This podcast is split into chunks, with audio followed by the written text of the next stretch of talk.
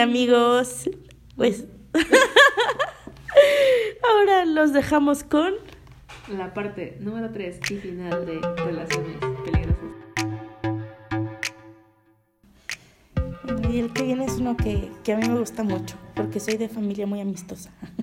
es el, el amigo de la familia, que es esa persona que va a ser el amigo de tu papá, de tu mamá, del primo, del tío. Sabes que ya está muy tan mimetizado con la familia, tan unido, que es amigo de todos, ¿sabes? No es como el amigo de la familia, sino ya es el amigo de todos.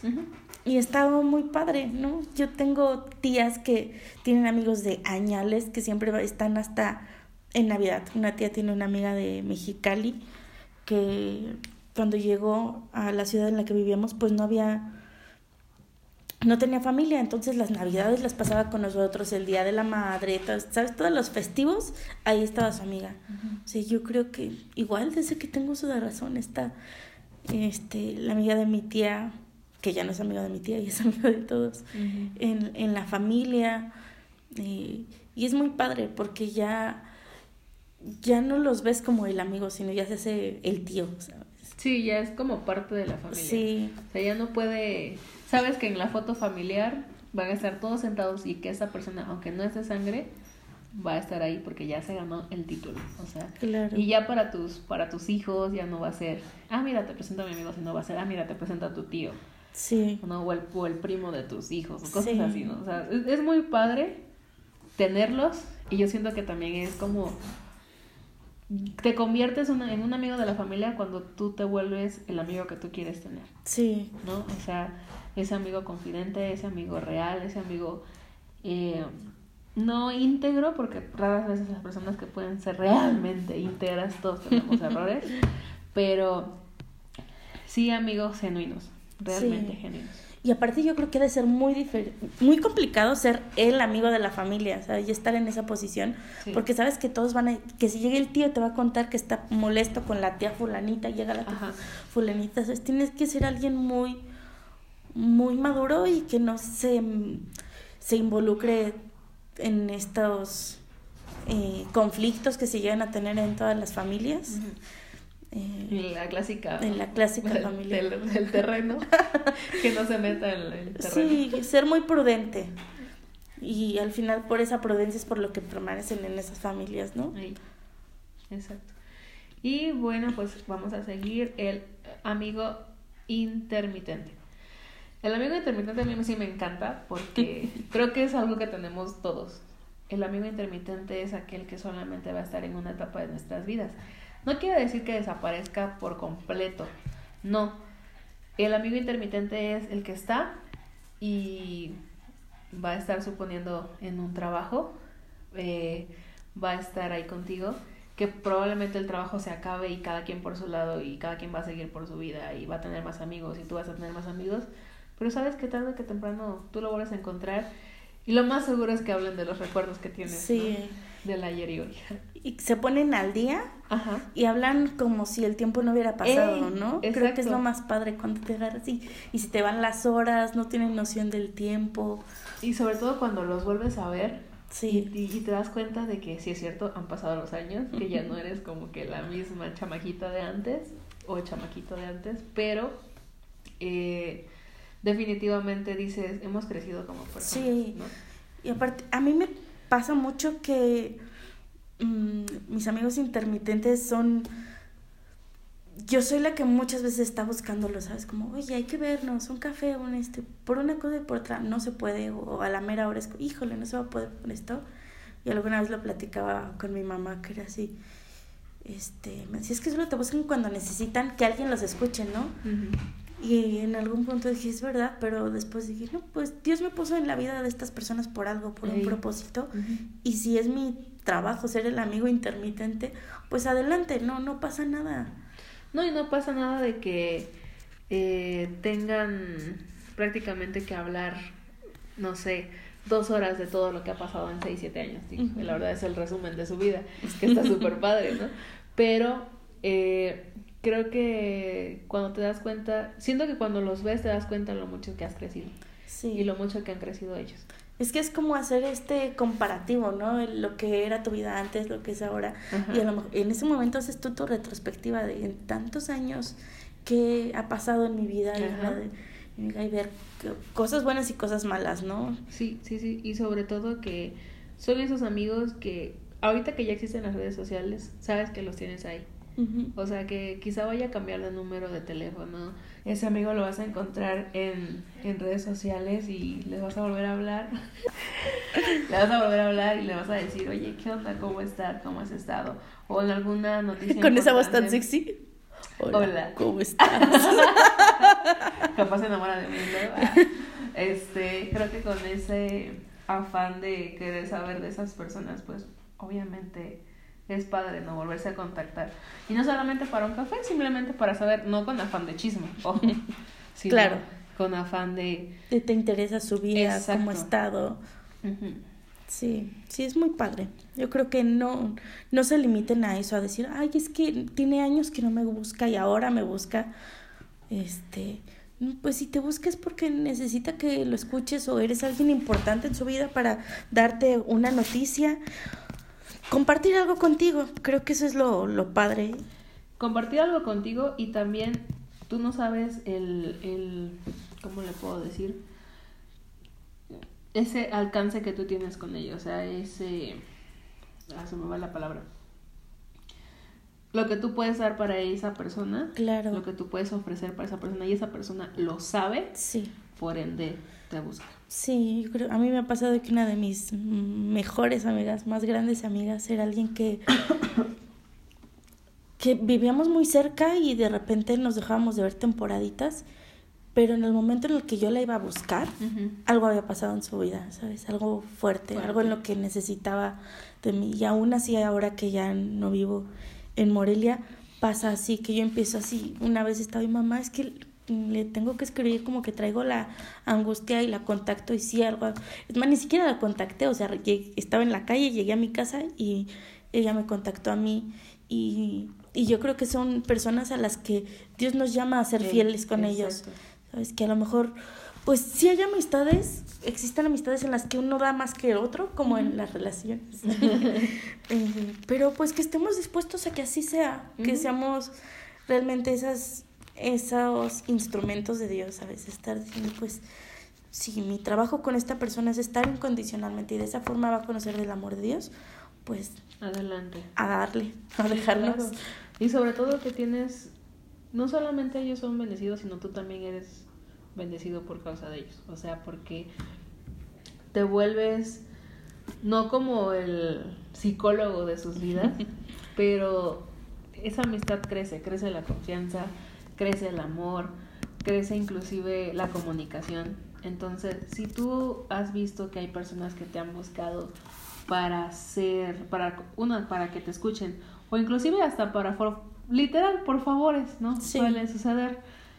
Tú hazlo con todo el corazón, digo, al final de cuentas, si es un amigo interesado, te vas a dar cuenta, pero creo que siempre es mejor dar que recibir. Claro. Y, te, y siempre lo digo, a mí me encanta cuando una persona puede dar cachetadas de guante blanco a aquellas personas, no por orgullo, sino porque realmente dices, pues es que hay bondad dentro de mí, o sea, no lo hago por, por él o por ella, sino lo hago porque la neta me nace hacerlo. Sí, es la forma de mostrar el amor de Dios, yo creo. Que sepan, ah, pues esta persona es, ah, me ha tendido la mano por que conoce de Dios, porque está el amor de Dios en su vida. Y bueno, ya pasando a casi uno de los últimos, creo que lo podemos resumir en amigos de la escuela o del trabajo. Que pueden ser un, personas que estuvieron en ese momento de tu vida, ¿sabes? Mientras estuviste en la escuela, mientras estuviste en el trabajo. Y ya. Y se vuelven, algunos se vuelven intermitentes y otros no los vuelves realmente a aparecer en tu vida. Claro, y a veces es muy difícil, ¿no? Yo me acuerdo cuando me veía las graduaciones en la primaria como lloraban y así, que, ay, mis amigos. Y a mí se, más chica, pues decía, qué ridículos. sí, en la secundaria fue así como me lo tomé súper relajado, así, no, pasa nada, ni siquiera tengo grandes amigos aquí. En la prepa me dolió horrible, así en la graduación, yo lloraba a mares con mis amigas, yo no quiero amigas nuevas, yo las quiero a ustedes. porque me cuesta. A mí me cuesta mucho como mm, pasar página. Hacer amigos, no, hombre. No, fácil. no, como pasar página con las amistades, con las personas, como decir, tú estuviste en una etapa, y creo que es algo que en los últimos años he estado aprendiendo, decir, pues, ejemplo, fue alguien, mi amigo de la prepa, pasó la prepa, no la pasamos bien, siguió la universidad, ya no puede seguir siendo el mismo, la misma amistad y no pasa nada, ¿sabes? Como decía hace unos minutos, pues disfrutar esos momentos, ese, en ese pues, lapsus de vida en el que van a compartir algo y ya. Sí, sí, sí, sí. Y yo creo que muchas veces esos amigos de, de la escuela o esos amigos del trabajo en su momento se vuelven tan especiales en esa etapa de tu vida son tan especiales y tú dices, ¿cómo voy a lidiar con mi vida ahora que no están? Claro, y sientes que el mundo se te derrumba y ya cuando llegas a cierta edad dices, pues estoy respirando todavía. Claro, o sea, y, es que llega un momento en que te acostumbras tanto a la compañía de estas personas, pero ahí depende también de las personas si se vuelven intermitentes, si se vuelven ya no amigos o solamente contactos de Facebook o hasta eso, que ya no sean ni contactos, o realmente amigos íntimos. Y aparte yo creo que mm, me ha pasado que veo su vida en Facebook o cosas que han pasado y digo, wow, qué padre. Qué padre que hayan logrado. Una de mis amigas logró uno de sus sueños y yo le escribí, amiga, qué padre ver que el sueño que tú tuviste cuando nos conocimos ahorita es realidad. Wow. Es algo por lo que trabajaste tanto y, y de alguna manera Dios acomodó las cosas para que lograras hacer eso.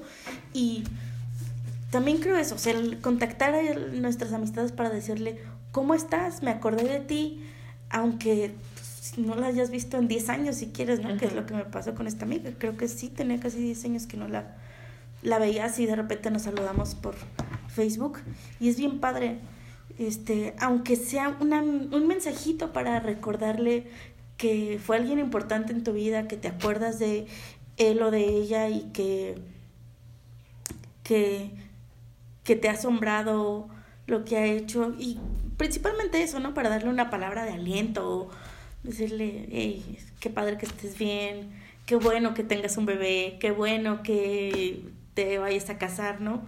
Aunque no te inviten a la boda. Sí, eso puede suceder también. Que no te inviten. que no te inviten a... este, y yo creo que este va dependiendo de, de ti cómo cómo eres tú como persona. Y entonces, a continuación, vamos a dar cinco consejos. Boom, boom. no son cinco puntos del monólogo, pero sí son cinco consejos que nos pueden ayudar. Y creo que el, consejo número uno que yo les puedo dar es sean genuinos. O sea, sean como ustedes son. De nada sirve que te pongas una máscara para poderle caer bien a una persona. Claro. Si después esa máscara te, se te vas a olvidar de cómo eres. O sea, vas a jugar a ser alguien quien no eres y vas a estar con las personas equivocadas en tu vida. Sí, y al final yo creo que hay cierta edad en la que estás buscando tu identidad, estás explorando, estás viendo cómo soy y, y, es válido que nos influencien, si quieres, pero no en que te conviertas en la copia de otra persona, que en esta búsqueda nos llegamos a confundir.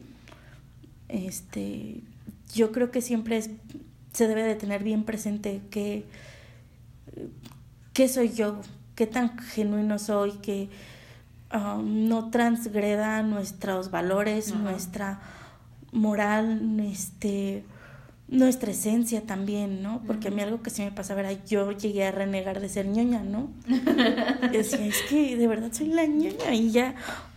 Mm, cuando me acepté como ñoña, cuando salí del closet como ñoña, creo que las cosas fluyeron muchísimo mejor en mi vida y llegué a ser yo. No, y hasta tuviste, creo que la oportunidad de tener amigos realmente genuinos. Sí. También. Sí, claro. Y eh, yo creo que es importante que seas para todo, para todo, no solamente para la amistad, amistad, relación, eh, trabajo, escuela, todo, seas realmente quien tú eres. O sea, eso sí es importante. Y bueno, el segundo, que para mí sería, sé el amigo que quieres tener. Como ya lo había dicho, es quieres un amigo que sea fiel, sé el amigo fiel. Quieres un amigo que sepa escuchar, aprende a escuchar. Y al final de cuentas, a quien tú escuches no significa que esa misma persona te lo va a traer de vuelta. Normalmente pasa de que tú das tanto por una persona que la persona no te agradece de la misma manera en que tú diste. pero Dios y la vida se encargan de ponerte a otras personas mejores. Sí. Que te que todo lo que tú le dices a esa persona, Dios te lo recompensa con otra. O sea, es, es, muy padre cuando pasa eso, porque dices, ¿cómo es posible que di tanto? Y puedes hasta renegarle a Dios o renegar a la vida, que por qué te, dio, te dejó dar tanto. Pero tú no sabes la recompensa que viene en camino. Claro. ¿No?